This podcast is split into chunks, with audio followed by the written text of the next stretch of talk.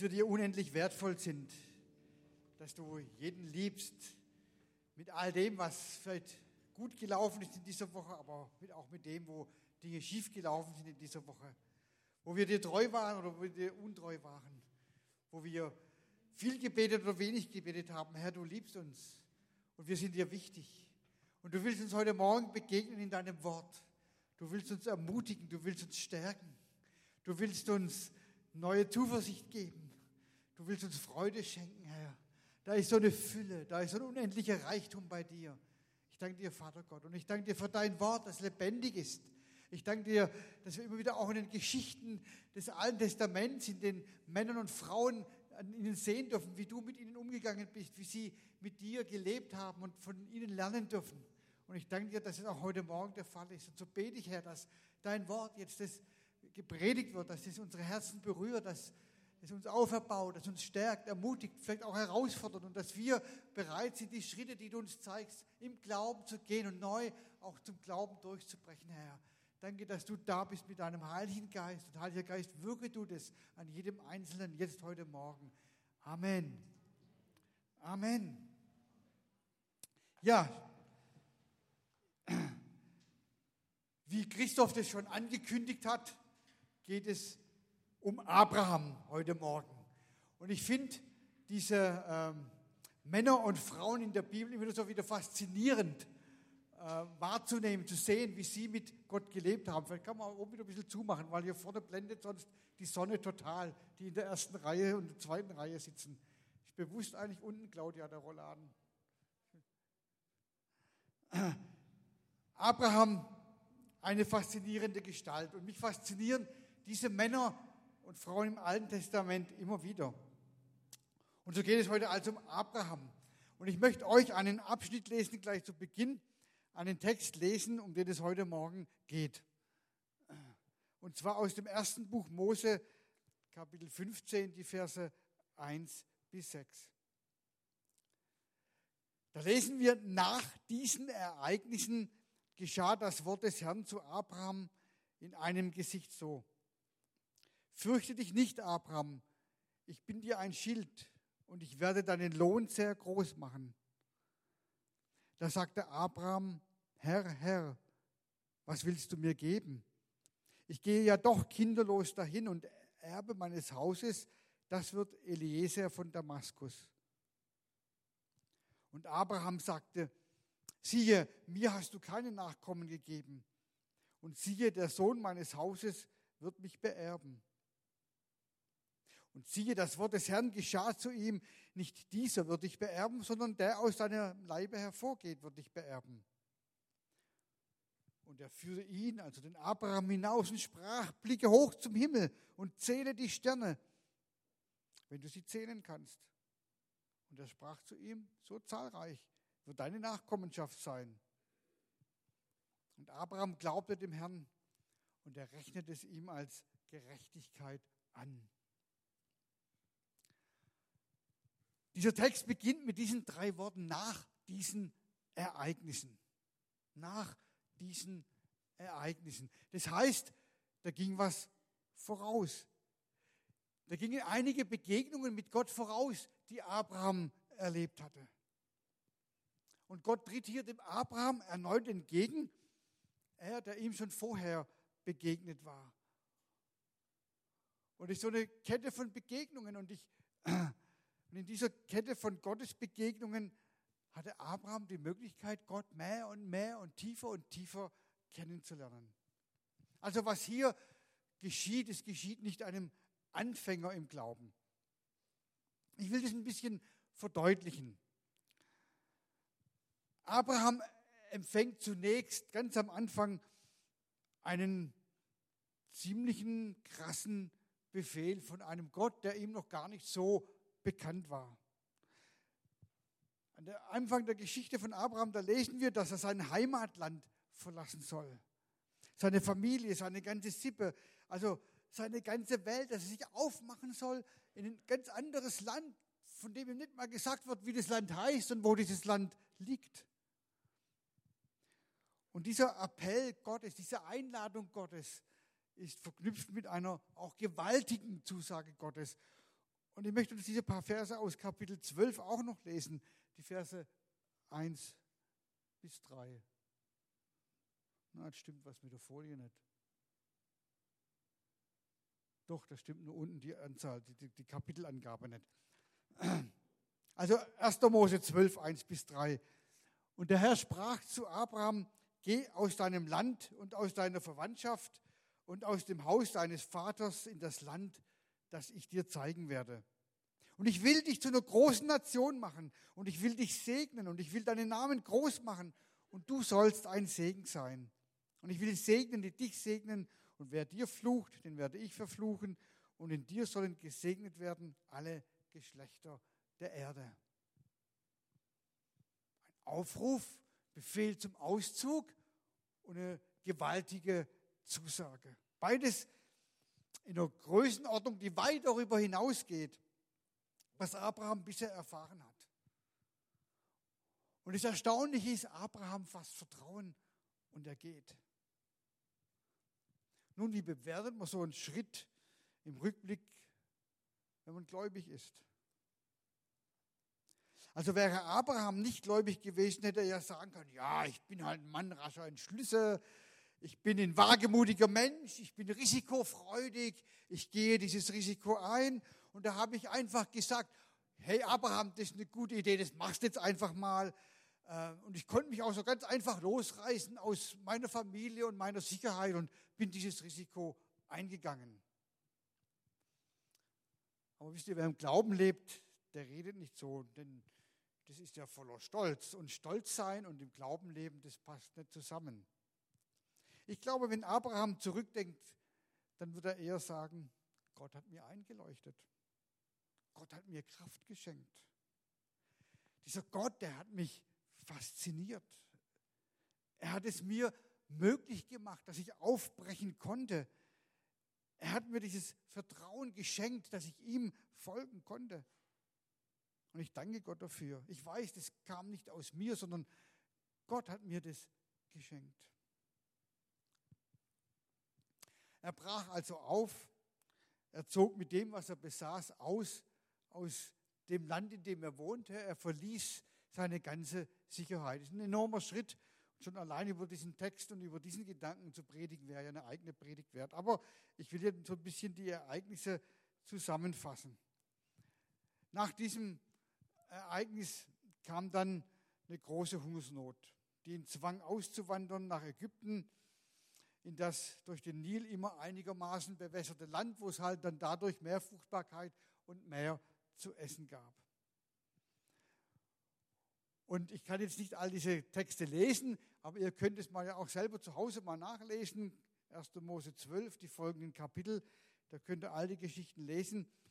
Ich erzähle so ein bisschen im Telegrammstil. Also er musste nach Ägypten, er musste weg wegen der Hungersnot. Und jetzt hat er ein Problem gehabt. Er hat eine schöne Frau gehabt. Zu beneiden, ja. Aber er hat eine schöne Frau gehabt und hat gesagt, ich finde meine Frau schön. Und andere finden die sicher auch schön. Und mit einer schönen Frau im fremden Land verheiratet zu sein, ist ein bisschen gefährlich. Denn da könnte es nämlich sein, dass einer sie haben will. Und weil er sie haben will, stehe ich im Weg. Also macht er mich den Kopf kürzer, dass er meine Frau haben kann. Sowas hat man nun von der schönen Frau. Ihr lacht vielleicht, aber genau sowas, es beschäftigte ihn damals und es war damals so üblich, so zu handeln. Es wäre üblich gewesen. Also hat Abraham sich überlegt, was er machen könnte. Wer die Geschichte kennt, weiß, er hat seine Frau als seine Schwester ausgegeben. Weil er hat sich gesagt, würde ihm jemand seine Schwester wegnehmen, dann könnte er wenigstens sagen, naja, meine Schwester kann ich loslassen, aber ich bleibe wenigstens am Leben.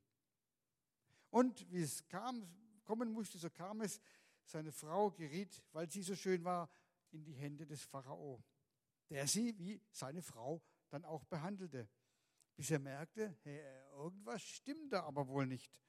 Und er stellte Abraham zur Rede. Das Ergebnis der Geschichte, Abraham kann das Land wieder verlassen. Er ist erstens trotz Hungersnot noch am Leben geblieben. Er hat zweitens seine Frau nicht verloren. Und drittens, der Pharao hat ihm sogar noch eine ganze Menge Reichtümer mitgegeben. Aber ich glaube, dass Abraham an diese Zeit mit Beschämung zurückdachte. Denn es war keine glückliche Zeit seines Glaubens. Er wird aber auch mit Dankbarkeit zurückdenken, weil er festgestellt hat oder weil er feststellen kann, dass Gott ihn da durchgetragen hat. Dass Gott ihn da nicht verworfen hat, obwohl er so eine schräge Sache abgeliefert hat und so eine schräge Haltung gehabt hat, sondern ihn trotzdem durchgetragen hat und am Ende sogar noch gesegnet hat. Und wenn wir dann weiterlesen im ersten Buch Mose, kommt dann die Geschichte mit Lot, die Auseinandersetzung der beiden Hirten, deren Herden groß geworden ist. Abrahams Herde ist groß geworden, Lots Herde ist groß geworden und da, wo sie waren, hat der Weidegrund nicht mehr ausgereicht. Und Abraham, der wollte keinen Streit. Der sagte, hey Lot, wir wollen einen friedlichen Weg gehen. Ich biete dir, obwohl du der Jüngere bist, mein lieber Lot, ich biete dir an, dass du dir den Landstrich aussuchen kannst, wo du hingehen willst. Und ich nehme dann den Rest. Ich nehme das, was übrig bleibt. Willst du zur Linken, gehe ich zur Rechten. Willst du zur Rechten, gehe ich zur Linken. Und Abraham macht in dieser Situation die Erfahrung, dass für ihn nicht viel Gutes übrig blieb. Sein Neffe Lot hat die Chance seines Lebens ergriffen, hat sich die besten Weideflächen ausgesucht und hat seinem Onkel nur das karge, magere Land übrig gelassen. Aber der Friede blieb erhalten. Und Abraham trennte sich in Liebe von seinem nächsten Verwandten. An diese Phase denkt er, glaube ich, ebenfalls zurück mit Dankbarkeit. Und da, da er ein Mann des Glaubens ist, sagt er nicht, oh, ich bin halt ein großzügiger Mensch. Ich war schon immer so, ich bin ein edler Mensch und kein so ein Egoist wie all die anderen. Sondern weil er ein Mann des Glaubens ist, sagt er, glaube eher, Gott hat mir diese Fähigkeit, den Frieden zu erhalten und auf etwas zu verzichten, diese Fähigkeit, die hat Gott mir geschenkt, so dass ich so mit meinem Neffen umgehen konnte und ihm diese Wahl lassen konnte. Und das hat Gott in mir gewirkt und ich danke Gott dafür. Und wenn wir dann weiterlesen in den ersten Kapiteln im ersten Buch Mose, dann lesen wir schließlich, dass Abraham diese merkwürdige Erfahrung macht, dass er mit einer Handvoll von Leuten eine Koalition von Großkönigen besiegt, die das Land Kanaan besetzt hielten. Obwohl er ein Fremdling ist, also der Nation selber nicht angehört, lässt es ihm keine Ruhe, zumal Lot von diesen Königen gefangen genommen worden waren. Nun hätte man ja sagen können, ja, der Lot hat doch schon das beste Land weggeschnappt, dann ist doch, kann es doch eigentlich wurscht sein, wenn der da jetzt gefangen genommen ist, aber es war ihm eben nicht wurscht.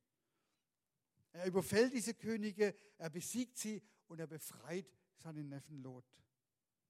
Und auch hier hätte er ja sagen können, hey, clever muss man halt sein, ein Blick für strategisch günstige Momente muss man haben, seine Leute muss man motivieren können, das muss man können und ich kann das halt, ich bin so ein toller äh, Mensch und ich habe das gut hingekriegt. Gott kann doch mal sehen, was er an mir gefunden hat, ich toller Abraham. Aber so hat er nicht gedacht und hätte er es, so hätte ihm der Melchisedek, der ihm dann in den Weg trat, endgültig die Richtung gewiesen, als er sagte, Gott hat deine Feinde in deine Hände gegeben, nicht deine Klugheit hat dazu geführt. Nun, ich erzähle uns das so ein bisschen im Telegrammstil, um deutlich zu machen, dass Abraham hier, wenn wir diese Geschichte in 1. Mose 15 lesen, dass er kein Anfänger des Glaubens ist. Dass er ein Mann ist, der so auf einige Jahre zurückblicken kann und schon so manches mit Gott erlebt hat. Der erlebt hat und gespürt hat, dass Gott ihn auch durch schwierige Situationen hindurchgebracht hat. Der erlebt hat, wie Gott ihn gesegnet hat. Der erlebt hat auch, wie er dadurch zum Segen für andere werden konnte dass er erlebt hat, was Gott ihm zugesprochen hat im, in dem Kapitel 12 in diesen Versen, die ich vorhin gelesen habe. Ich will dich segnen und du sollst ein Segen sein. Und in dieser Situation redet Gott jetzt neu zu ihm. Aber er sagt ja eigentlich nichts Neues.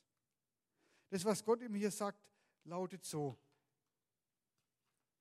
Fürchte dich nicht, Abraham. Ich bin dein Schild und ich werde deinen Lohn sehr groß machen. Eine Aussage, drei Teile. Das erste, fürchte dich nicht. Wenn im Altertum die Gottheit einem Menschen nahe kam, dann erfasste den Menschen immer ein Schauer, ein heiliger Schauer. Und in Israel war das auch nicht anders. Wenn Jahwe zu den Menschen sprach, dann wussten sie, das ist ein heiliger Vorgang und der brachte sie zum Erzittern. Und darum ist dieses Wort in der Bibel, das uns so oft begegnet, dieses fürchte dich nicht. Nicht bloß, na hallo, mein lieber Abraham, hier bin ich mal wieder, hab keine Angst vor mir, wie geht's dir denn? Sondern eine wirkliche Bitte Gottes an den Menschen. Bring mir doch Vertrauen entgegen. Du brauchst dich vor mir nicht zu fürchten. Ich will dich nicht vernichten. Ich habe nicht keine negativen Gedanken über dich. Ich meine das gut mit dir. Und ich will dir doch meine Güte und meine Liebe schenken. Fürchte dich nicht, war die erste Aussage, die Gott hier neu dem Abraham macht. Oder wiederholt eigentlich. Ich bin dein Schild, das zweite. Ich bin dein Schild. Und woher stammt dieser Ausdruck Schild? Er stammt ja aus dem Bereich der Kriegsführung. Schild war so ein größeres Teil, das konnte man vor sich halten und es hat die Speere und die Pfeile des Gegners, die er auf mich schießen wollte, abgehalten, äh, hat mich geschützt. Schild symbolisiert Schutz. Wenn Gott sagt, ich bin dir ein Schild, dann heißt es, ich bin dein Schutz. Und dann kommt so eine eigenartige Aussage, dein Lohn wird sehr groß sein. Also das Wort Lohn hat ja in unserer Welt die Bedeutung, ich bringe eine Leistung und für meine Leistung bekomme ich eine Gegenleistung. Ich arbeite so und so viele Stunden und dafür kriege ich so und so viel Lohn. Dafür werde ich bezahlt. Das habe ich mir verdient. Da habe ich ein Recht drauf, da habe ich einen Anspruch drauf. Das steht mir dann auch zu. Wenn Gott hier dem Abraham sagt, dein Lohn wird groß sein, dann glaube ich, sollten wir uns von diesem Gedanken schleunigst verabschieden. Hier geht es nicht um Ansprüche. Abraham hat Gott gegenüber keine Leistung erbracht, die Gott ihm jetzt honorieren müsste.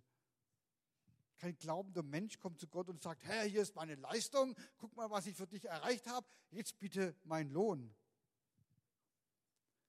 Und darum hat das Wort Lohn hier eine andere Bedeutung, nämlich meine Gabe an dich, mein Geschenk an dich, das, was ich für dich bereit habe, das wird sehr groß sein. Und alles, was hier in diesen drei Sätzen gesagt wird, ist ja nicht neu. Es ist eigentlich in dieser großen Zusage aus Kapitel 12, diesen ersten drei Versen enthalten. Wenn Gott sagt, ich will dich, ich will dich segnen, dann heißt das, hey, du brauchst keine Angst vor mir zu haben. Und dann heißt es auch, ich werde dich schützen. Denn wenn du nicht mehr am Leben bist, dann kann ich dich auch nicht mehr segnen und keine große Nation mehr aus dich machen. Dann heißt es, hey, ich will dir Gutes tun, Abraham. In diesem Wort Segen ist bereits alles enthalten gewesen. Also warum sagt Gott es nochmal? Warum wiederholt sich Gott? Warum sagt Gott eine Sache, die er bereits gesagt hat, ein zweites Mal und ich füge hinzu ein drittes Mal, ein zehntes Mal, vielleicht ein zwanzigstes Mal. Warum sagt Gott nichts Neues? Meine Antwort darauf ist, weil es Gott nicht so sehr darauf ankommt, dass wir etwas Bestimmtes wissen, sondern dass wir es leben.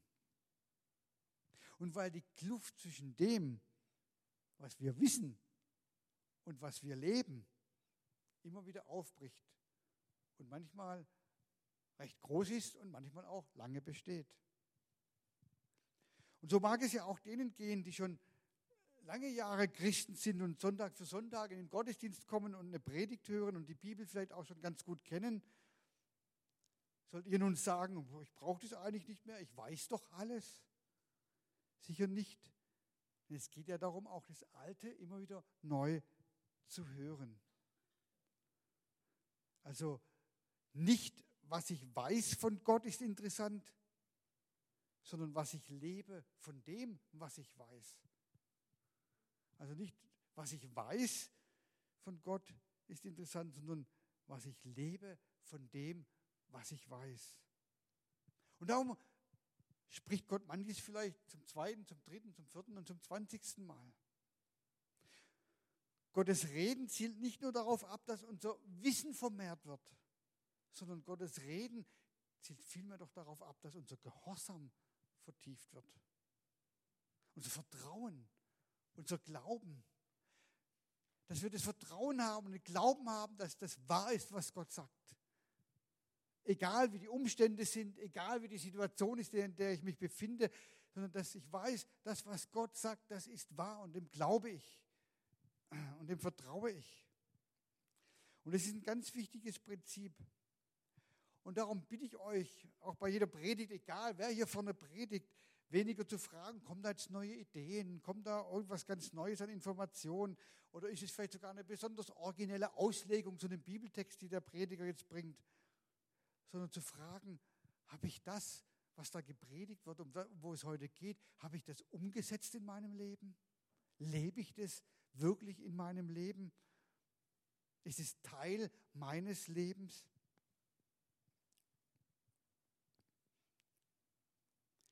als Gott diese Dinge zu Abraham sagt, sagt der Abraham etwa, oh ja, Herr mein Gott, ich bin dir so dankbar, dass du mir das alles nochmal sagst. Ja, ich vertraue dir aus ganzem Herzen, wie du gesagt hast, so wird es sein. Ja, danke, ich werde, aus mir wird eine große Nation hervorkommen, es wird alles wunderbar werden. Ich danke dir, dass du das noch einmal sagst. Steht es so da? Hat Abraham so reagiert? Das wäre eigentlich wünschenswert gewesen.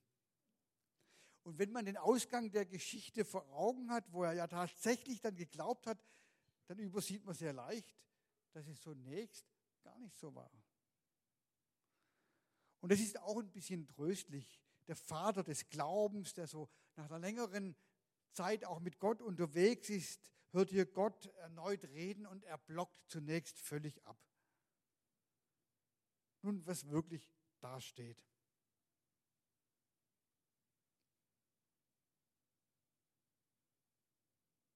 Irgendwie ist das, ja. Da, ja, die Folien stimmen da und was nicht, doch da. Da sagte Abraham, Herr, Herr, was willst du mir geben? Ich gehe ja doch kinderlos dahin. Und Erbe meines Hauses, das wird Eliezer von Damaskus. Also sein Diener irgendwie. Und Abraham sagte, siehe, mir hast du keine Nachkommen gegeben. Und siehe, der Sohn meines Hauses wird mich nicht beerben. Wenn man das so hört, was klingt da auf? Also ich höre da ganz viele Resignation, Mutlosigkeit.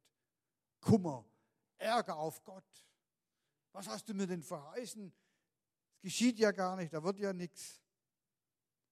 Ein Vorwurf Gott gegenüber und ein bisschen Kritik an Gott. Also was Abraham hier antwortet, ist alles andere als eine Antwort des Glaubens.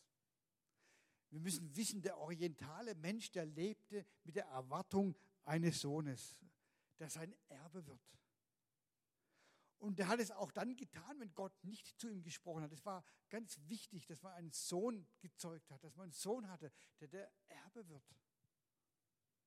Und dass er diesen Sohn noch nicht hatte, nach all den Jahren, und er war ja auch schon älter geworden, der Abraham und die Sarah, dass er diesen Sohn noch nicht hatte, das war sein großer Kummer. Ich bin ein Mann ohne Sohn. Und wie soll da die Verheißung Gottes denn überhaupt in Erfüllung gehen? Aus mir wird eine große Nachkommenschaft, von mir wird eine große Nachkommenschaft hervorgehen, wenn ich nicht meinen Sohn habe. Was ist denn mit dieser Verheißung, die unerfüllt ist, die sich hinzieht, Monat für Monat, Jahr für Jahr? Was verspricht denn Gott mir da? Wenn Gott aus mir ein großes Volk machen möchte, dann muss es doch wenigstens mal losgehen mit einem Sohn. Und mit dieser Situation ist Abraham nicht fertig geworden. Eine riesige Verheißung, die Gott ihm gegeben hat. Und immer noch kein Anzeichen, dass sie sich erfüllt. Er wird älter und älter und ist nun wohl auch in dem Alter, wo man immer so einfach Kinder bekommt. Wie soll das gehen? Und ich glaube, an dieser Stelle können wir Abraham doch ganz gut verstehen. Ich weiß nicht, ich glaube, wir alle kennen doch irgendwie auch diesen Grundkonflikt. Wir wollen im Glauben vorwärts gehen. Gott hat uns Verheißungen gegeben durch sein Wort, vielleicht durch eine prophetische Zusage, durch ein Gebet, wo jemand für uns gebetet hat, uns was zugesprochen hat. Und die Spannung zwischen dem, was Gott uns zugesprochen hat und dem, was wir bisher davon gesehen haben, ist ziemlich groß. Aber wisst ihr, ich glaube, dass Gott es immer wieder zulässt, dass diese Spannung auch immer wieder aufbricht. Und ich glaube sogar, dass es aus seiner Liebe kommt. Wenn wir die Erfahrung dessen, dass er etwas verheißen hat, dass es nicht sofort kommt, dass diese Erfahrung aus seiner Liebe kommt. Nehmen wir doch mal an, Gott würde alle unsere Wünsche, alle äh, ja, unsere äh, Dinge, die wir von ihm wünschen und das, was er uns zugesagt hat, er würde das alles innerhalb von wenigen Stunden oder Tagen erfüllen. Wie würden wir damit umgehen? Was würde das bei uns auslösen? Meine Vermutung ist, wir würden ein ganz schiefes Bild von Gott bekommen. Wir würden Erhörungen kassieren, so wie wir einen Automaten bedienen. Wir würden den Eindruck doch gewinnen, ja, Gott ist irgendwie wie so ein himmlisches Serviceunternehmen. Ich brauche nur zu rufen und zu verlangen und zu erwarten und zu bitten und dann kommt der Servicewagen angefahren und erfüllt all diese Wünsche und all diese Bedürfnisse. Und das Ergebnis mehr wäre, wir wären gar nicht mehr abhängig von Gott. Wir würden nicht mehr demütig bleiben vor Gott. Wir würden sagen, ja, wenn ich rufe, dann springt er. Wir würden jenes geheimnisvolle Geschehen, was wir Glauben nennen, in unserem Leben gar nicht mehr erleben. Weil ich glaube, der Glaube braucht den Widerstand der Realität. Sonst lernen wir das nicht. Den Glaube habe ich doch immer auch trotz etwas zu glauben. Dennoch, auch wenn die Umstände anders sind, auch wenn es momentan anders aussieht, auch wenn die Situation das mir nicht zeigt, trotzdem und dennoch zu glauben, dass Gott gut ist und dass Gott mich liebt und dass Gott zu mir steht und dass Gott mich festhält und dass Gott mich da durchbringt. Und darum hat Gott, so bin ich überzeugt, diese Zeit für Abraham auch bewusst verstreichen lassen, weil er ihm das Kostbarste schenken wollte. Und es war nicht der Sohn, sondern es war ein Leben im Glauben. Und ich möchte es noch ein wenig zuspitzen. Als uns bestimmte Dinge zu geben, ist es Gott wichtiger, dass wir glauben, dass er sie uns gibt. Also als uns bestimmte Dinge zu geben, ist es ihm wichtiger, dass wir es glauben, dass er sie uns gibt. Es ist ihm wichtiger, uns in diese Abhängigkeit des Vertrauens zu bringen, als uns mit Geschenken zu überhäufen. Und wenn Gott uns die größte Gabe gegeben hat, dass wir ihm glauben, dann hat er uns, glaube ich, auch mehr gegeben als irgendetwas anderes. Und weil das so ist, darum ist er so behutsam mit seinem Knecht Abraham hier auch umgegangen. Hat sich das alles angehört, was er ihm so vorgejammert und vorgeworfen hat und hat nicht empört reagiert. Es wäre doch möglich gewesen, dass Gott gesagt hätte, also Abraham, jetzt hör mal bitte her. Ich glaube, du bist aus ein bisschen zu billigem Holz geschnitzt, zu lasch.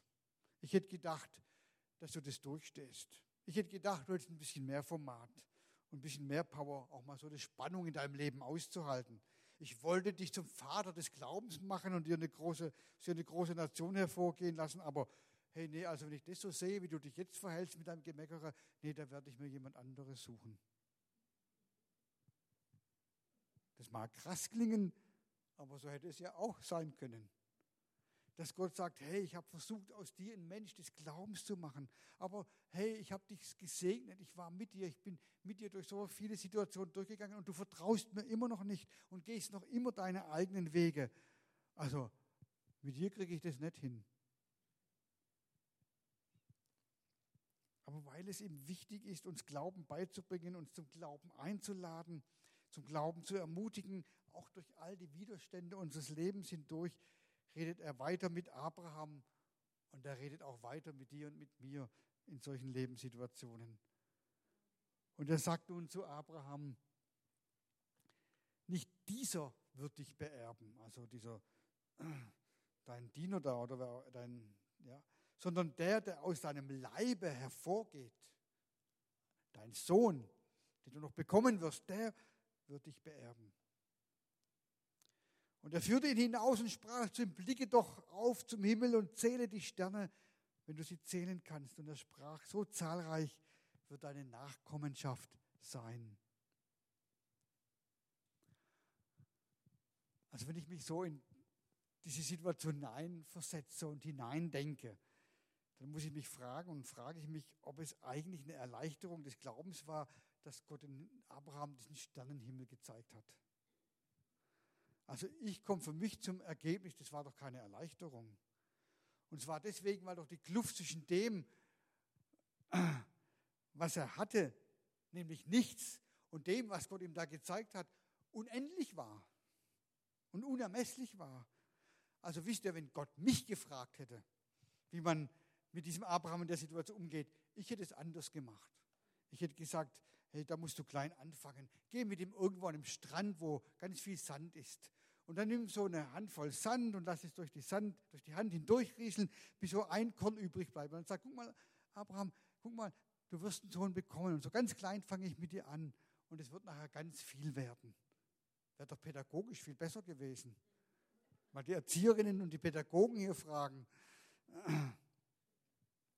Aber Gott hat mich nicht gefragt. Zum Glück nicht.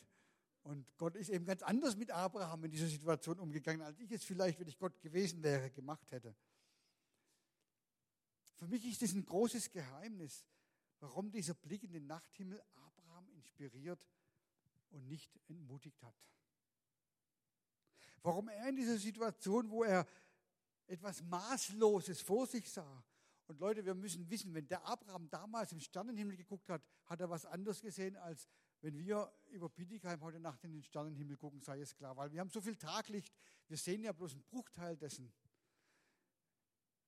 Ich war früher, wenn ich in Albanien unterwegs war, in den Bergen, wo kein Taglicht war, wenn man dann nachts draußen saß und die Sterne angeguckt hat, das war gigantisch, diese Fülle an Sternen, die da sichtbar geworden sind. Völlig was anderes, wie wenn wir hier einen Sternenhimmel angucken. Und wenn Abraham dort in den Sternenhimmel geschaut hat, es war eine Fülle von Sternen, die er da gesehen hat.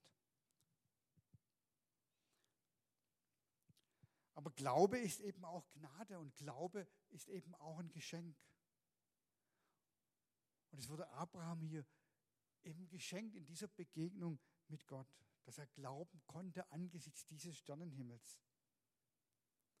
Glaube ist Gnade und ist Geschenk. Und was wir tun können, ist dorthin zu gehen, wo Glaube gedeiht, wo Glaube wächst. Und es ist überall dort, wo wir uns dem Wort Gottes aussetzen. Es ist da, wo wir die Bibel lesen und das, was Gott uns auch in seinem Wort zuspricht, wo wir es lesen und aufnehmen. Aber nicht nur uns die Stellen herauspicken, wo Gott sagt, was wir alles tun müssen und tun sollten, sondern viel eher auch mal die Stellen zu lesen, wo Gott wirklich uns Verheißungen schenkt und Dinge uns zuspricht. Weil das baut Glauben auf, das stärkt Glauben. Paulus sagt ja im Römerbrief, Glaube kommt aus dem Hören des Wortes Gottes.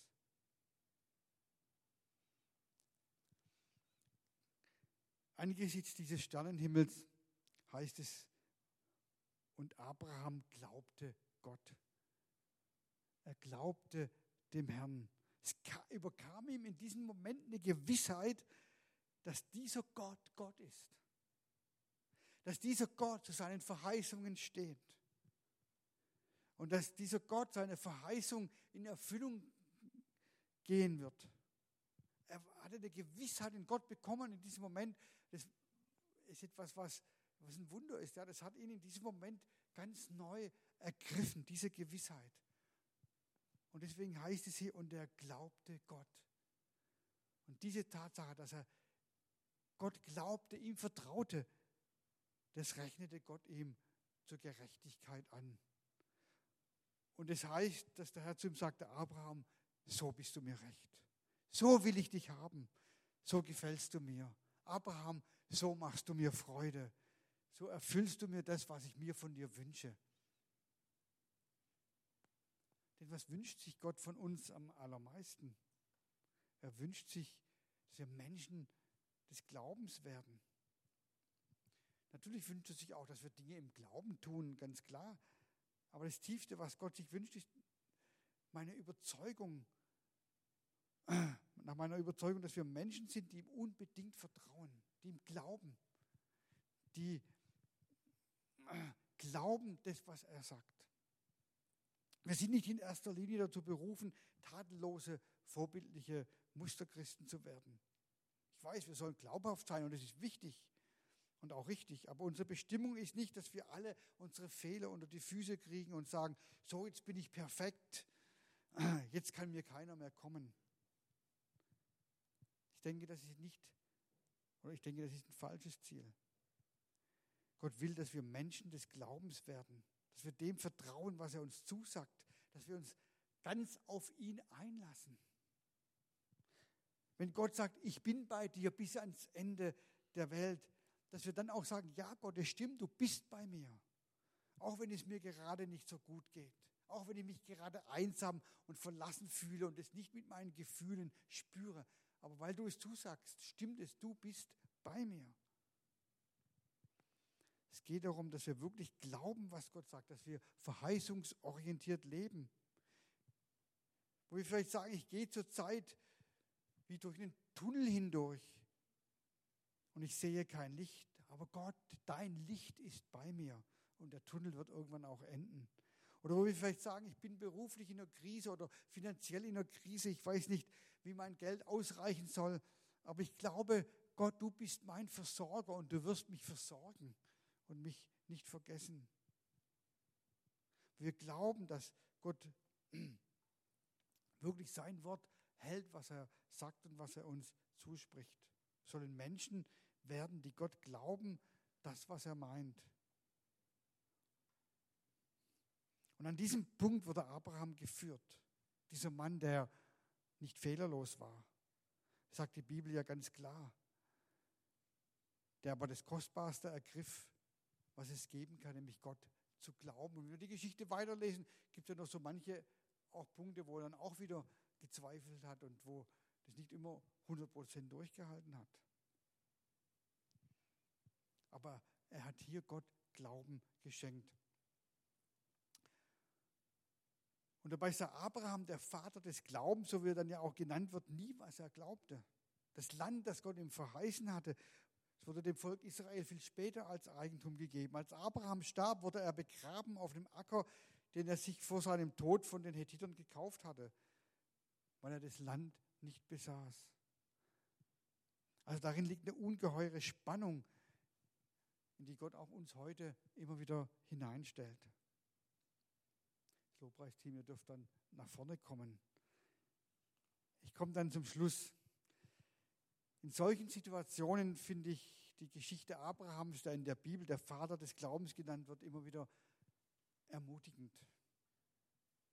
Gott selbst möchte uns in diesen Situationen immer wieder ermutigen, möchte uns Glauben schenken, möchte uns seine Gnade geben. Aber wir müssen uns eben auch immer wieder darauf einlassen. Es fällt uns nicht einfach nur in den Schoß. Wir müssen immer bereit sein, auch den Schritt in den Glauben hinein zu tun. Und ich denke, dass Gott uns heute neu herausfordern möchte, für den Schritt des Glaubens zu gehen.